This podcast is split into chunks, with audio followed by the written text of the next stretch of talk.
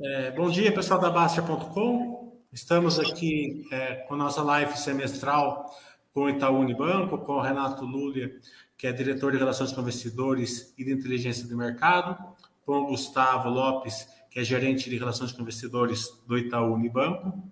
É, queremos sempre pontuar aqui que a, a importância é, de ter o Itaú aqui, porque ele demonstra até para as outras empresas é, a importância de, de, ser, de dar uma, um, é, um, um, retorno é, de cor para os seus acionistas a longo prazo, até pela transparência que o Itaú tem é, em, se relacionar com os seus investidores, pessoas físicas. Lembrando que eventuais guidance ou projeções ditas nessa live não quer dizer que sejam é, certezas que vão se concretizar, condições de mercado podem fazer com que elas não se concretizem e também que a Bastia.com não faz indicações de compra e venda de ações. Então, bom dia, Renato. Bom dia, Gustavo. Fique à vontade com as suas palavras iniciais. Oi, bom dia. Muito obrigado. Olá para todo mundo que está assistindo aqui. Sempre um prazer, de fato, é, estar tá de volta aqui com vocês.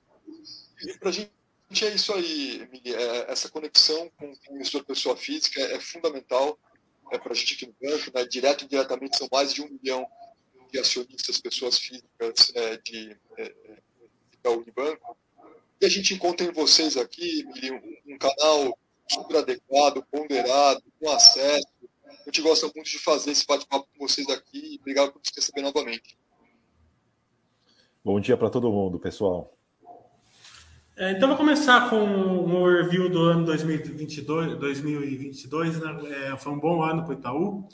É, se vocês puderem falar em linhas gerais o que vocês fizeram, como que vocês geraram valor, é, qual, qual é, é a ideia de vocês é, sobre é, crescimento é, de, de, de equilíbrio entre o que vocês podem prestar e, a, e a, o NPL, né? Em linhas gerais, como que foi o ano 2022?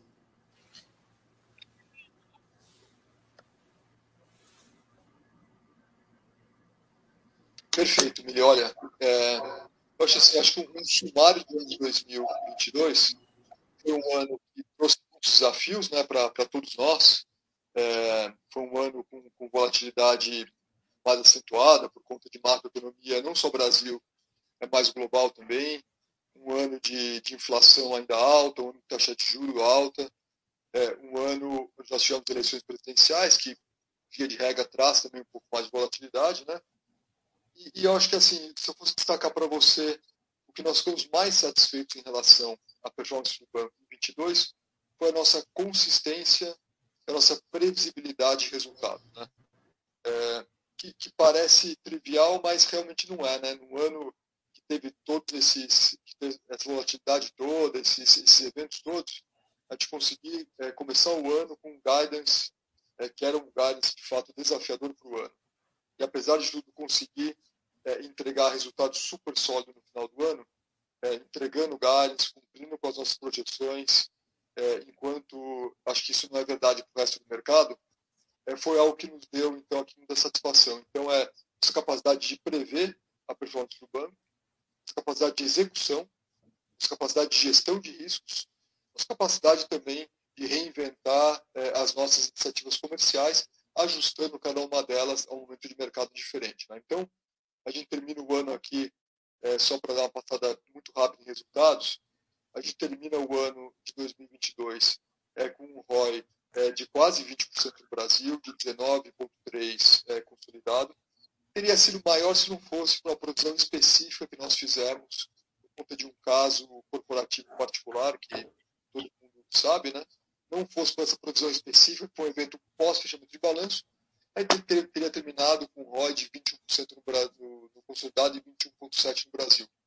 Um lucro líquido de, de 7,7 milhões, margem com o cliente crescendo, o banco termina mais eficiente no ano, né? então o nosso índice de eficiência, que é quantos reais a gente gasta por cada real que a gente ganha, caindo, o que é melhor, né? então no Brasil para 39%.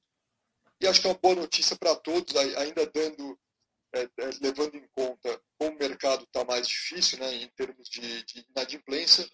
O NPL 90 dias, são aqueles atrasos assim, de 90, super bem comportado. consolidado terminando em 2,9%, e Brasil em 3,4%, então reafirmando aquilo que a gente vem dizendo para o mercado como um todo, que a gente passou por aquela pior fase do ciclo de pessoas físicas, de, de, de cartão de crédito, baixa renda, a gente já estabiliza, então, os NPLs do banco já no começo deste ano. Então, acho que, um ano muito, muito sólido, é, um ano com dificuldade de execução, mas a gente fica feliz de ter conseguido entregar aquilo que nós nos comprometemos com vocês, investidores, é, no começo do ano. Né? E olhando para frente, que acho que foi a outra parte da tua pergunta, a gente, prevê, um ano um pouco mais, é, um pouco mais difícil em, termos de crescimento do que foi 2022, né? Então, a gente prevê um PIB crescendo menos do que os 2,9% que cresceu em 2022, crescendo aí torno de 1,5%. Selic ainda em patamar elevado, gente prevê alguns cortes até o final do ano, mas uma Selic ainda fica em 12,5% no final de 2023. Inflação ainda alta, é em torno de 6%. Com isso, a gente vê, então, é, crescimentos é, enfim, mais tímidos em relação ao que a gente viu em 22. Então, a carteira crescendo aí por volta de 7,5%, uma faixa de 6,9%. Eu estou dando aqui o guidance que a gente publicou para vocês. Né? Margem financeira, que acho que é uma boa notícia, crescendo mais do que cresce a carteira, por conta já do, do, do efeito de carregamento que a gente tem da expansão de margens durante 2022. É, e depois custo de crédito, que, é, que são as provisões que nós fazemos para a inadimplência, crescendo aqui um pouco mais do que essa carteira, contra uma normalização do setor de atacado, principalmente, que vem de dois anos de custo de crédito baixíssimo no Brasil. Né? Mas, enfim, com tudo isso, a gente ainda, se a gente projeta, né, e, e aqui eu estou dando para vocês dados dos analistas de mercado, o ponto médio aqui do nosso guidance, projetado pelos analistas, fica em torno de 35 bilhões e meio, o que dá um crescimento de dois dígitos ainda no, no, no líquido do banco, e que nós entendemos ser razoável, ser obviamente atingível e positivo, dada todas as condições de mercado que a gente está vivendo agora. Tá?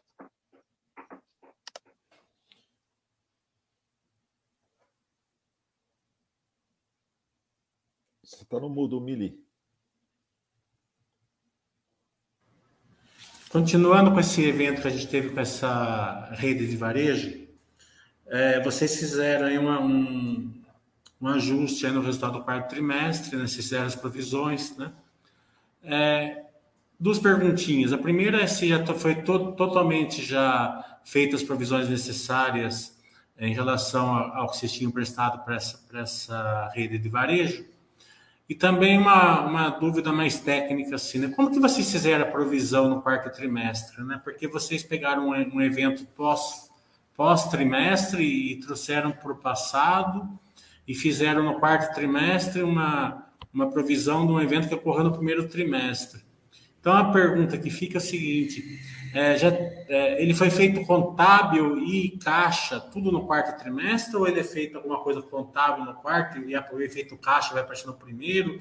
Como é que é feita essa. essa não, não foram só vocês que fizeram, foram praticamente todos os bancos, mas ficou essa dúvida assim, como que é a parte contábil, né? Como que, como que faz assim, essa, essa provisão se num evento pós-trimestre?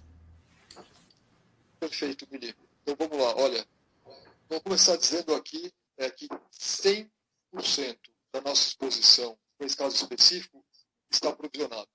O que isso, que isso quer dizer? Que o que quer que aconteça com esse crédito não terá efeitos negativos mais no balanço do Itaú Unibanco.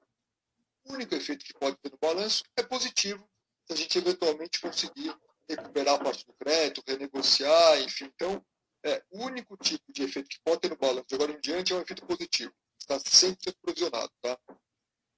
O que é um evento subsequente? Até para dividir aqui com, o Evento subsequente é, é, é, é, um evento que nós tomamos conhecimento após o fechamento do balanço de um período, mas antes da publicação dos resultados é, desse período. E que é relativo à operação que já existia no nosso balanço no período anterior. Então, neste caso particular, era uma operação que nós já tínhamos no nosso balanço, né, que nós carregávamos há algum tempo, o crédito já estava contabilizado no balanço de 22. Nós tomamos conhecimento dessa situação com essa empresa no começo de 23, antes de publicar o balanço de 22. Então, a norma fechamos aí no balanço, não publicamos o balanço, impactar o balanço de 22 por conta desse crédito. Então, nós, nós fizemos, o que a gente fez aqui, então, no balanço de 22, tá? Nós fizemos duas coisas. Primeiro, nós fizemos provisões adicionais de 1,3 bilhões de reais. E depois nós pegamos provisões que já tínhamos no balanço e carimbamos com o nome e sobrenome específico dessa empresa que estamos discutindo. De modo que, quando nós olharmos é, no, no, no, balanço do banco e até na central de risco do Banco Central, você verá aí uma empresa que é rating H, né, que é o pior rating aqui na escala do Banco Central, com 100% de provisão. Esses movimentos não têm efeito caixa, eles são somente contábeis, uma vez que é mudanças entre linhas do balanço do banco. Então, é, aqui, obviamente, tem, tem impacto em resultado versus uma provisão é, de PDD que já estava provisionada, a gente só, só muda de, de, genérica, entre aspas, para específico, de complementar para específica nesse caso. Tá? Então, é, é feito 100% contábil, sem, sem nenhum efeito caixa é, posterior. Tá?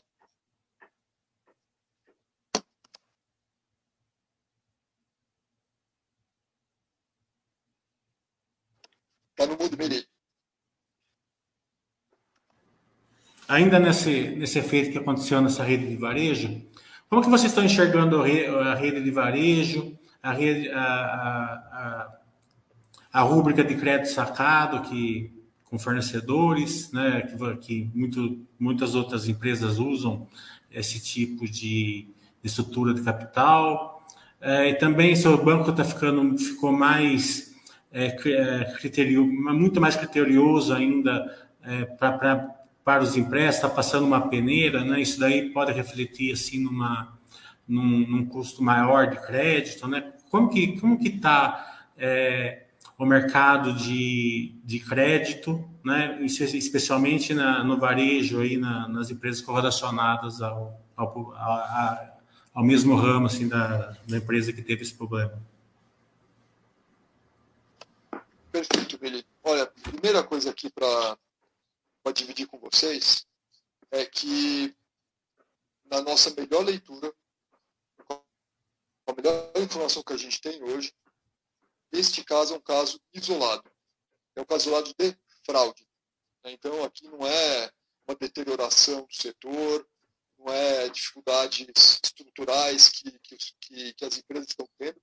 Tem um caso tão simples de fraude. E contra a fraude é muito difícil a gente, a gente tenta por todos os lados, obviamente, checando, além dos documentos e tudo mais, mas contra alguns tipos de fraude é muito complexo, é muito difícil a gente evitar 100% delas. Né? Obviamente, quando acontece um caso como esse, a gente tem o dever de ofício aqui de voltar para casa e fazer de novo aqui um pente fino em, em, em programas de crédito semelhantes que a gente tem destacado e também empresas de setor semelhante. Olha, fizemos isso, confirma essa nossa percepção inicial, com a melhor informação de hoje, de que esse foi um caso isolado, esse foi um caso de fraude isolado. Tá?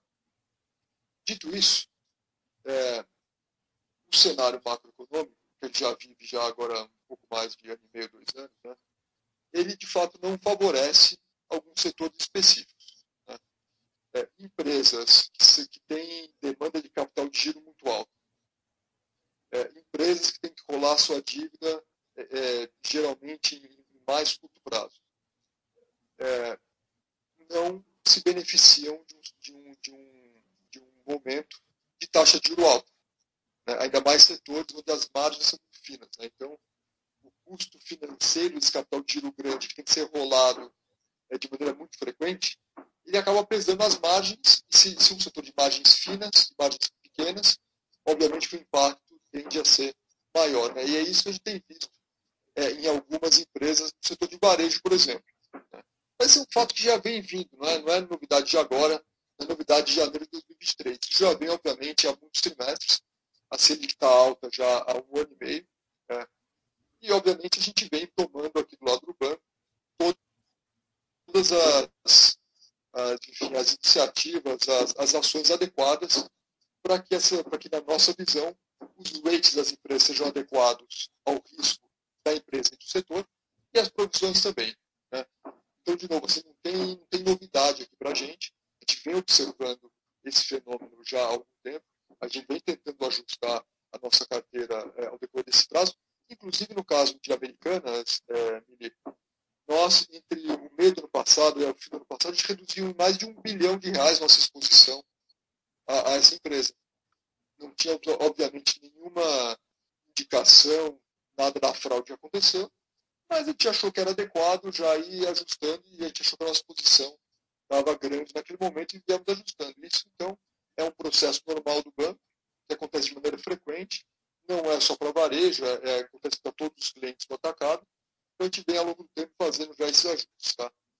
De novo, a gente não vê aqui, no momento, com a melhor informação que a gente tem, nada que seja é, sistêmico no mercado, a gente não vê uma deterioração transversal de empresas, ou até mesmo do setor, mas, obviamente, como eu disse antes, empresas que são grandes demandantes de capital de giro. A empresa tem que girar sua dívida é, no curto e médio prazo.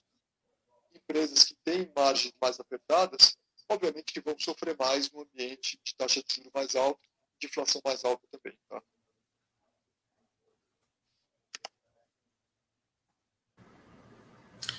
É, eu tinha marcado uma pergunta aqui, que é em relação ao terceiro trimestre, vocês tiveram uma pequena queda no NPL é, e no ROI, né?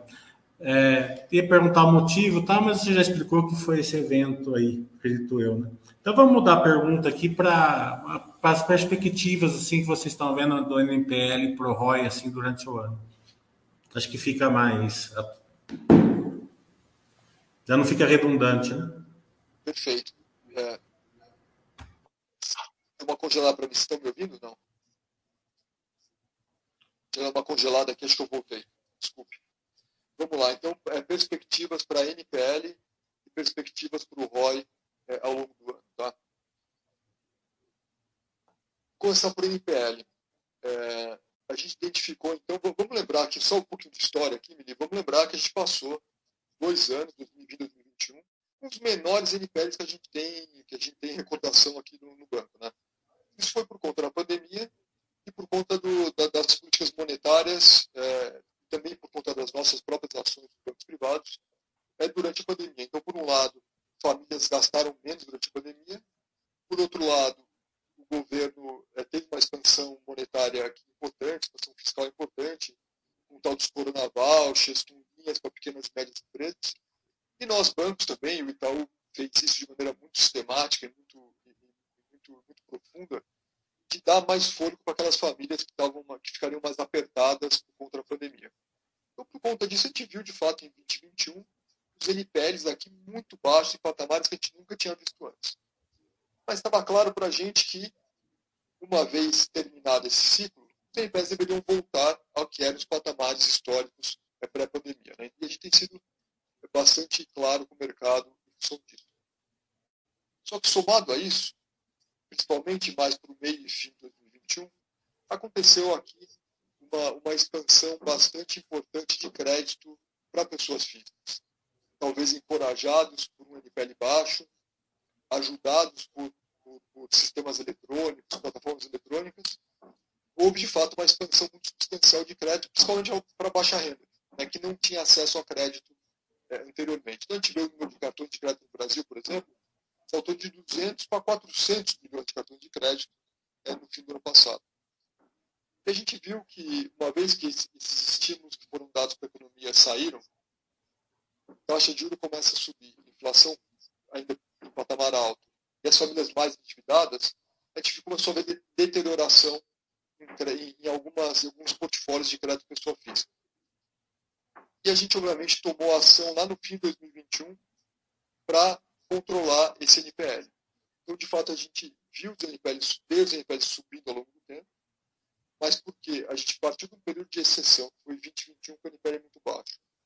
E o Itaú, o banco, viu essa deterioração em alguns portfólios acontecendo e a gente tomou ação em cima disso, e os NPLs subindo de maneira bastante razoável ao longo de 22, e a gente já viu os NPLs já estabilizando no começo de 2023 enquanto no mercado a gente vai ver ainda NPLs provavelmente deteriorando por mais dois ou três semestres. Então, resumo da ópera é porque nós vimos esse movimento e tomamos ação é, de maneira muito incisiva e antes, a gente já vê agora, no começo deste trimestre, é, os nossos NPL estabilizando em patamares que são muito semelhantes ao que a gente via no pré-pandemia, mas eu acho que pode se esperar que o mercado ainda veja uma deterioração maior nos próximos semestres. Tá? Então, a projeção de NPL por ano é de estabilidade. Sua segunda pergunta é sobre o ROI. A gente não dá guidance de ROI, tá, Mili? Mas se você olhar pelos nossos, nossos guidance, fizer a conta ali de lucro líquido, é, você vai ver que a gente tem uma projeção de ROI é, estável é, ao longo do tempo. Então, torno de 20%, que eu acho que é, que é um testemunho à, enfim, à capacidade de execução do banco. Né? Então, é, a, a, despeito de macroeconomia mais complexa, um ano de crescimento mais lento, a gente acha que é capaz de manter o nosso ROI em patamares ainda bem, bem adequados é, que a gente vem operando nos últimos anos. Tá?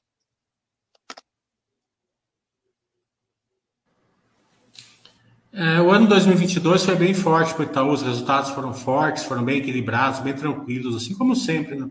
é, o Itaú traz esses resultados aí, né?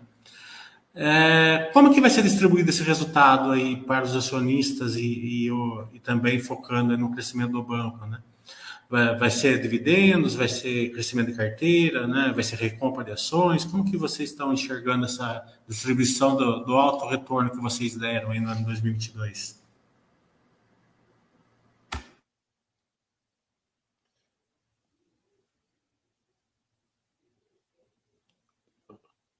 Renato está no mudo aqui por alguma razão, eu não estou escutando. Oi, voltou? Voltou. Oi, desculpa, preocupando meu sistema aqui. Eu falava então que essa é uma pergunta super importante que a gente sabe quão relevante ela é, principalmente para a pessoa física. Né? É, deixa eu contar para vocês como a gente vê essa questão de dividendos e barra capital. Né? Então a gente hoje já tem capital é, acima até do nosso, do nosso risco, então a gente está hoje com capital de 13,5% de risco é 13. E a gente tem historicamente distribuído aquilo que excede 13,5, né, que é o nosso que é, que é, é, é, o nosso é o nosso ponto que a gente acha que pode começar a devolver é, capital aos investidores através de dividendos. É, só que a gente tem que olhar para frente e ver onde estão as demandas de uso de capital, porque não faz sentido a gente pagar dividendo e depois ter alguma demanda de capital e ficar abaixo do, do nosso apetite de risco. Né? Então, quando a gente olha essa, essa dinâmica, tem algumas coisas que vão contribuir para capital para frente, tem coisas que vão atrapalhar o capital, entre aspas, para frente. Então, do lado das coisas positivas, tem, obviamente, o lucro do banco, quando a gente tem um ROI de 20%, a gente acumula capital mais rápido, ainda mais com a perspectiva de uma carteira crescer menos, como é a nossa projeção para 2023. Outro ponto que vai, pode ajudar é a entrada em vigor de uma, de uma nova norma aqui do Banco Central, que é a Resolução 229, onde é, é uma implementação da Basileia 3, que deveria liberar algo de capital para a gente entre 30 e 50 é, basis points, entre 0,3 e 0,5% de capital já aqui nesse ano 2023.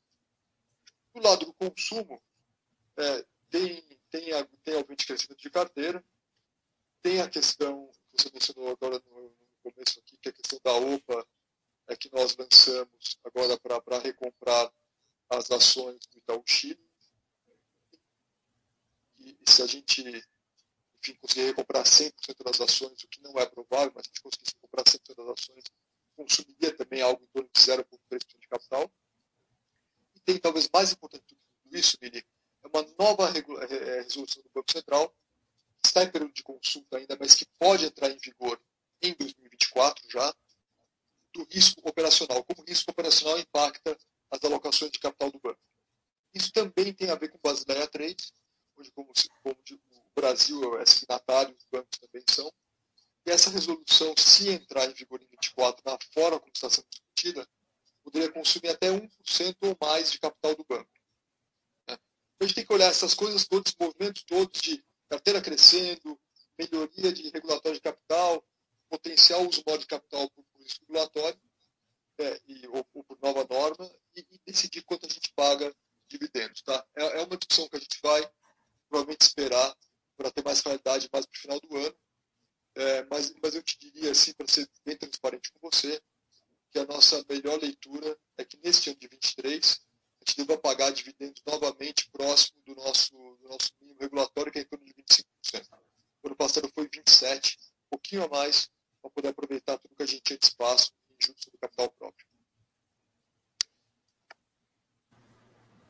É, a gente completou agora alguma coisa em torno de dois anos aí da implementação do Pix. Né? Agora dá para ter uma cor boa é, dos efeitos que está acontecendo aí no, no, setor bancário né? E, no, e, também dentro do Itaú.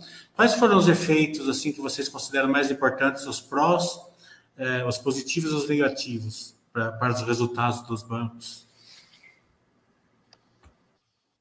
Olha, primeiro começar a dizer que o Pix foi um sucesso tremendo.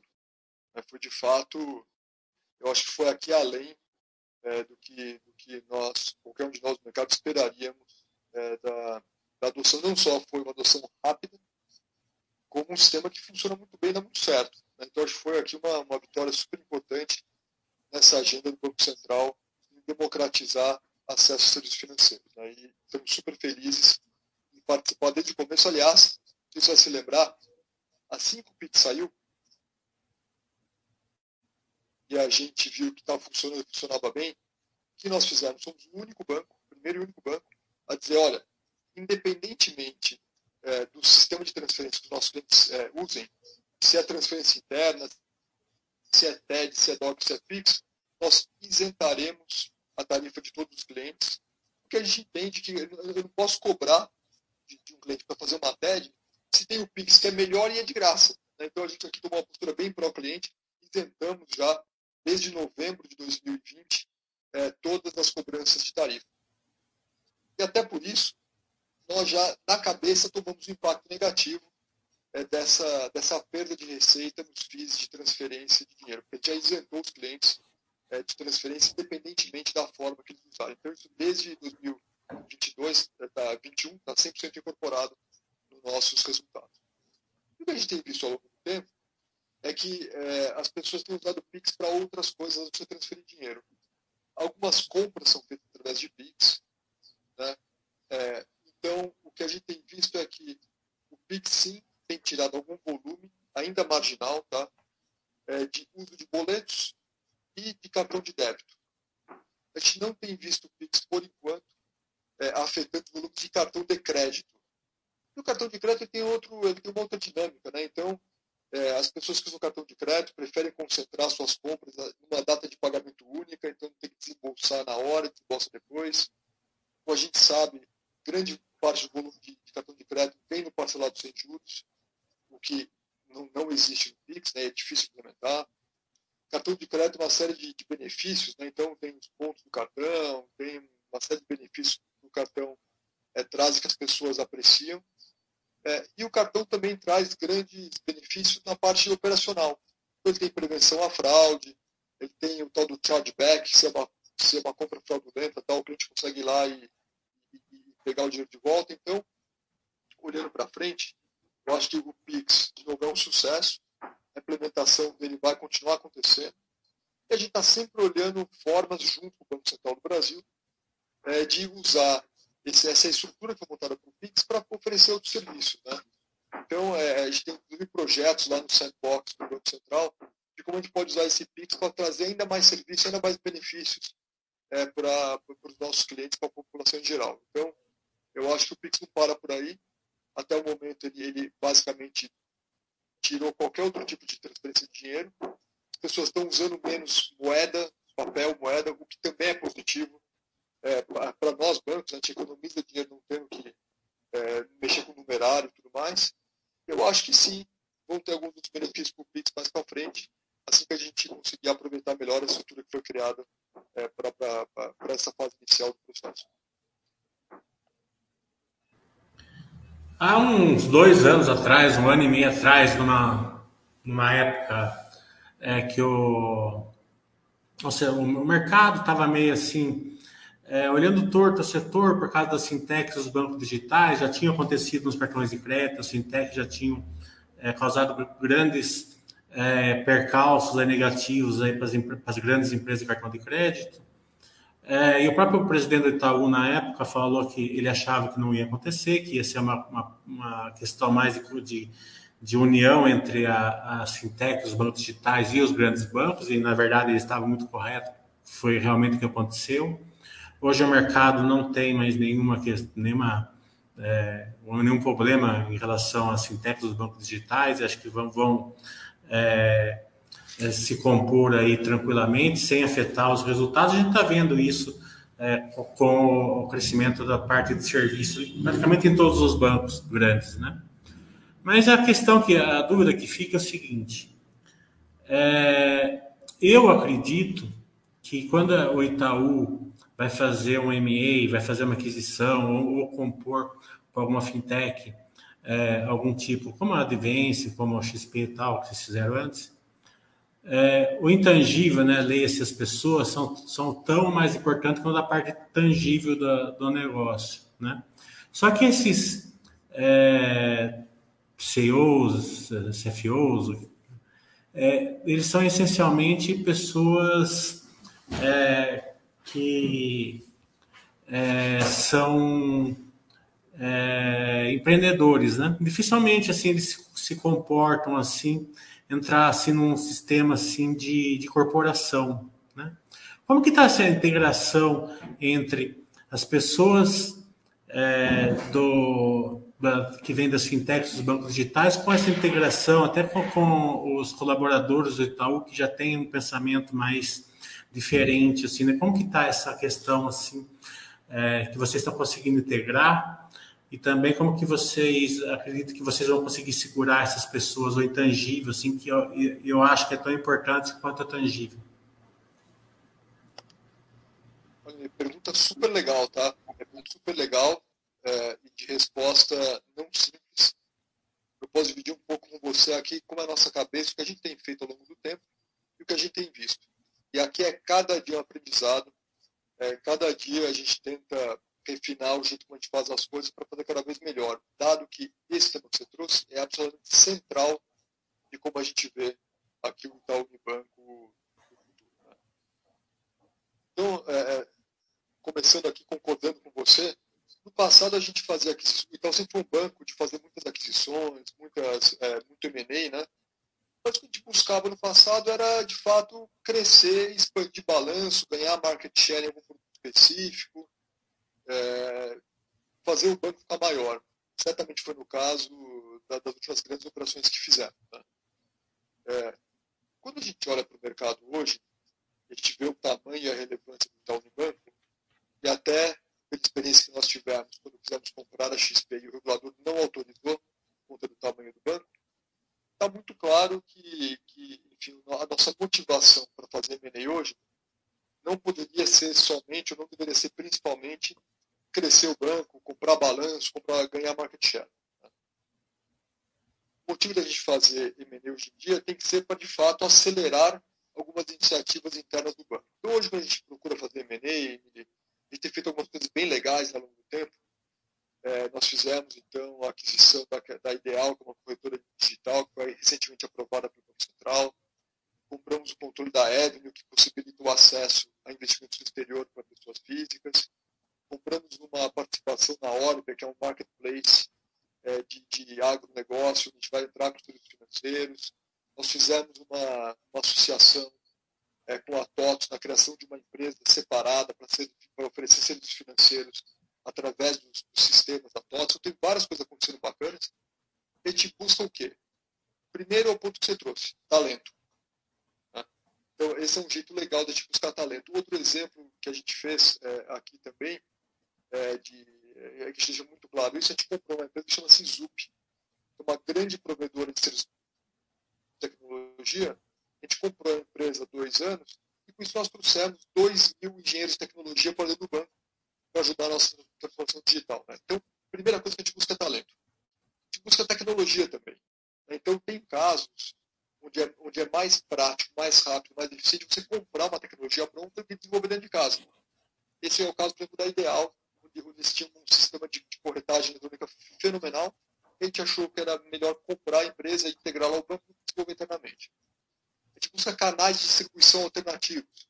Então, é, ou lugares para vender nossos produtos. Esse é o caso da Orbia, onde a gente vai vender produtos financeiros no marketplace de agronegócio. E é o caso da TOTO, onde a gente vai vender produtos financeiros no sistema de RPD. Então, a motivação de fazer M&A hoje é diferente do que era no passado. E como a gente faz para, de novo, matar essas empresas, os empreendedores? Né? É, de fato, dando liberdade para essas pessoas empreenderem, para trabalharem, mas com uma musculatura do Itaú por trás. Então, o que a gente escuta que é muito bacana, isso acontece em todos os níveis, né? A gente traz engenheiros novos para dentro do banco, traz pessoas de tecnologia. Cara, é, é, é um barato, é muito legal trabalhar no Itaú. A gente está conseguindo, a gente consegue continuar empreendendo. Muitas dessas aquisições que a gente faz, os empreendedores originais continuam com uma participação da empresa, inclusive. Só que agora ele está trabalhando num banco que tem 70 milhões de clientes, já tem 15 mil pessoas em tecnologia, que tem recursos financeiros, tem uma base de dados é, incomparável. Então, é, é, empreender, mas empreender com a musculatura do Itaú Banco por trás. Não é trivial. Né? A gente tem que tomar muito cuidado para não matar as ideias, para não tirar, tirar a liberdade das pessoas, para não, não, destruir aquilo que a gente pagou, às vezes caro até, para poder entregar nosso negócio. Né? Então, isso é a nossa nova cultura, isso é, no, isso é com novos métodos de trabalho. A gente está trabalhando muito em tribos, né? em é, ou em comunidades, como a gente chama dentro do banco. É, mas uma gestão diária aqui. É, a gente não encontrou a forma, de uma forma 100% adequada ainda, mas eu acho que a gente já vem aprendendo é, e vem, e acho que esses casos que eu citei hoje já são casos de sucesso, onde a gente conseguiu de fato adquirir empresas com participações e, e tirar o máximo dessa, dessa parceria. Você vai ver mais, mais disso no futuro do banco, tá? É, eu falei Advance, mas é Evelyn, desculpa. É, Para a última pergunta, vamos falar um pouquinho do índice Basileia. É, eu vou falar assim o que eu penso sobre o índice Basileia, você, é, possivelmente vai estar errado, então vocês complementam aí e me, me corrigem. É, a gente vê o Itaú assim, é, com um target de 13,5, que é bem perto ali do, do regulatório, que seja 11,5, né? É, enquanto a gente vê bancos ali com 30, 35, 40, né? E mesmo os bancos grandes, normalmente eles têm um índice brasileiro um pouco maior que o Itaú, né? É, esses que têm 30, 40 tal, são bancos menores normalmente. É, na minha opinião, o banco ele deve rodar muito perto da onde o Itaú roda, né? 13,5, porque justamente você tem a capacidade de gerar valor para o seu acionista, né? Porque você está realmente fazendo o que o banco tem que fazer, que é fazer negócio, fazer crédito. Né? Mas para isso também precisa ter uma carteira de qualidade, um big, um big data, né? tempo, relacionamento, agências físicas, acho que é importante para isso também. Né? Então, é, você me corrija que eu errei, e também, se você quiser explicar assim, como que o Itaú consegue rodar 13,5 perto do regulatório, né, gerando todo o valor possível de, com o seu capital, enquanto é, bancos aí não conseguem fazer. Né? Acredito que todos eles gostariam de rodar aí perto dos 13,5 do Itaú. Não precisa nem falar que os bancos não conseguem para não ficar. É, é por que eles não conseguem, não precisa falar, porque daí fica uma coisa assim que, é, é, falando dos outros bancos, não, não é o nosso, o nosso objetivo aqui, sim falar sobre o Itaú. Perfeito, Mili, porque, aliás, nós temos um respeito enorme por todos os nossos concorrentes. Né? São é, os, os, antigos, os novos, eles, eles, nos faz, eles nos desafiam todo dia e nos fazem melhor todo dia. Né? Eu acho que a gente não estaria onde a gente está hoje se não fosse pela chegada das fintechs, se não fosse pelo advento dos bancos digitais, se não seria pelo, pela pressão diária que os nossos concorrentes maiores, incumbentes, nos colocam. Né? Então, respeito aqui máximo todos eles. A gente está rodando hoje, é, contas, contas aproximadas, tá? a gente roda hoje com mais ou menos 3% acima é, do, do, que seria aqui o mínimo regulatório de capital. Né? Então, é, tem nuances aqui, mas a gente roda hoje com 3,5% para o mínimo regulatório de 10,5%. Vai, conta, conta, conta simples. É, então, a gente sempre teve uma, uma, uma diligência muito grande aqui na nossa alocação de capital. É, a gente quer ter uma folga, é, quer ter uma folga porque operar é, no mercado financeiro, num país de mais volatilidade, é, é fundamental a gente ter essa, essa gordura. É, mas, dada a nossa gestão de risco, nossa capacidade de prever os movimentos, a gente vem nos sente confortável a rodar aqui com, com, com, uma margem que até é menor do que foi no passado. Então, nosso apetite de risco era 13,5, a gente abaixou para 13. A gente abaixou para 13 quando a gente decidiu fazer um hedge do nosso índice de capitalização, é, basicamente travando nossa posição em dólar que a gente tem é, no exterior. Então, hoje a gente tem uma previsibilidade muito boa do nosso capital.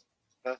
É, como a gente comentou antes na, numa outra pergunta, a gente vem rodando com ROIs altos, e esse ROI também faz com que a gente gere bastante capital ao longo do tempo. Né? Então, aqui é disciplina na alocação do capital.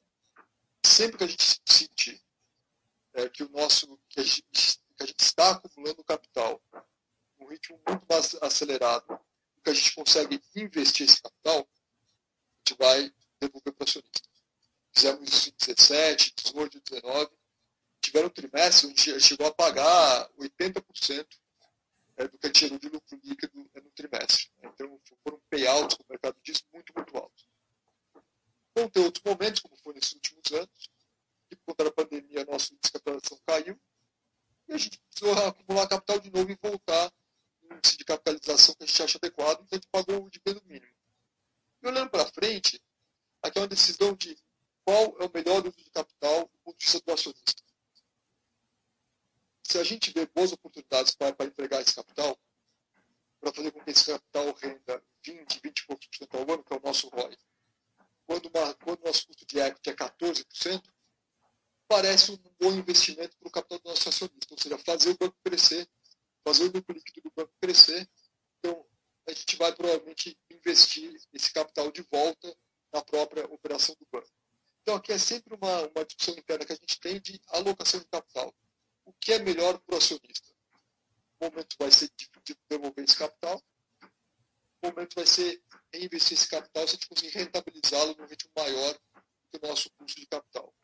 Tem momentos que a gente espera que não aconteça de novo, né? mas vão ter choques como teve na pandemia, onde vai ter que reter capital para voltar no mínimo regulatório. Então, assim, eu acho que a gente tem, a gente faz essa, essa questão da alocação de capital uma, acho uma disciplina muito boa. É, e estamos rodando hoje com 3% acima, mais ou menos, do que seria mínimo regulatório, que eu acho que nos dá um conforto aqui muito grande. É um patamar semelhante ao que os outros grandes bancos vêm rodando também. Né? Gustavo quer complementar alguma coisa aqui? Não, é só, só um, pequeno, um pequeno ajuste aqui, que a gente teve alguns phase-outs regulatórios. Hoje até esse buffer é de 4 pontos percentuais que a gente tem. E apesar de parecer pequeno, Mili, é, ele é bem robusto, 4 pontos percentuais em capital nível 1. Né? Se a gente volta para um período durante a pandemia, onde você teve uma crise sem precedentes, com impactos importantes nos balanços dos bancos, a gente teve um impacto de dois pontos percentuais no nosso índice de capital naquele momento. E o que mostra o porquê é importante a gente ter esse buffer sobre o, o esse espaço sobre o, o mínimo regulatório aqui, que é a gestão do próprio banco, de gestão de, de capital, como o Renato bem, bem colocou aqui, uh, e porque a gente julga que é importante manter. A gente vem buscando minimizar cada vez mais toda a volatilidade do nosso capital, como é, por exemplo, esse, esse, esse evento do. essa nossa estratégia nova do hedge, do índice de capital, que tem trazido uma melhor previsibilidade para a nossa gestão, o que facilita as decisões de como alocar o capital nas, nas nossas diversas oportunidades aqui. E eu acho que até voltando um pouco, né, pro, pro até para a sua primeira pergunta, Mili, quando a gente olha para o banco em 2020, em 2022, eu acho que o que trouxe uma grande diferenciação do banco mesmo é justamente a gestão de risco, né, é, que a gente tanto falou aqui, porque assim foi um ano ultra desafiador. Né? Então a gente teve uh, impactos na inadimplência no setor como um todo, todo mundo sentiu pressão. Eu acho que a gente conseguiu navegar muito bem, seja por a questão de gestão de risco de crédito, onde que se a gente voltasse para 2019 e utilizasse o mesmo mix que a gente tinha naquele período hoje, nosso índice de inadimplência seria muito pior.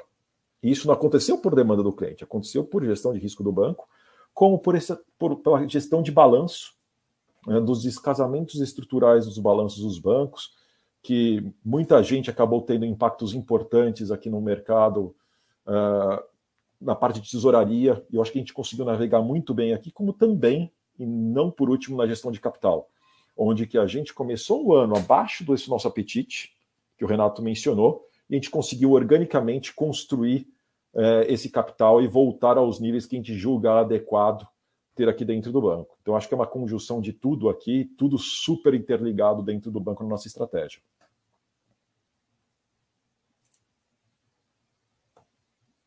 Está no mudo, Mili.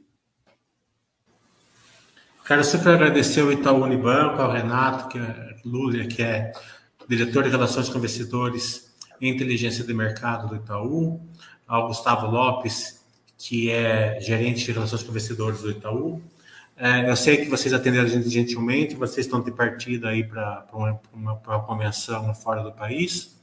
É, e também já queremos estender o convite para que seis meses a gente fazer um outro, um, um outro é, follow-up aí sobre o banco e sobre sobre a, com certeza, sobre a, a geração de valor que vocês vão proporcionar aos seus acionistas. Obrigado de novo por nos receber, obrigado por nos ter aqui, sempre estar com vocês. Espero ter sido útil para todos aqui, os, os, os ouvintes e, e, assinantes da Baster. E vamos lá, continuar trabalhando duro, com foco, com dedicação, com humildade, aqui presente a execução, para conseguir de fato gerar é, valor aqui para os nossos acionistas, que é, são, são enfim, os nossos stakeholders mais importantes aqui do banco. Tá? Super obrigado e nos vemos pelo menos então daqui a seis meses. Pessoal, super obrigado também. Ecoo as palavras do Renato e nos vemos numa próxima. Tchau.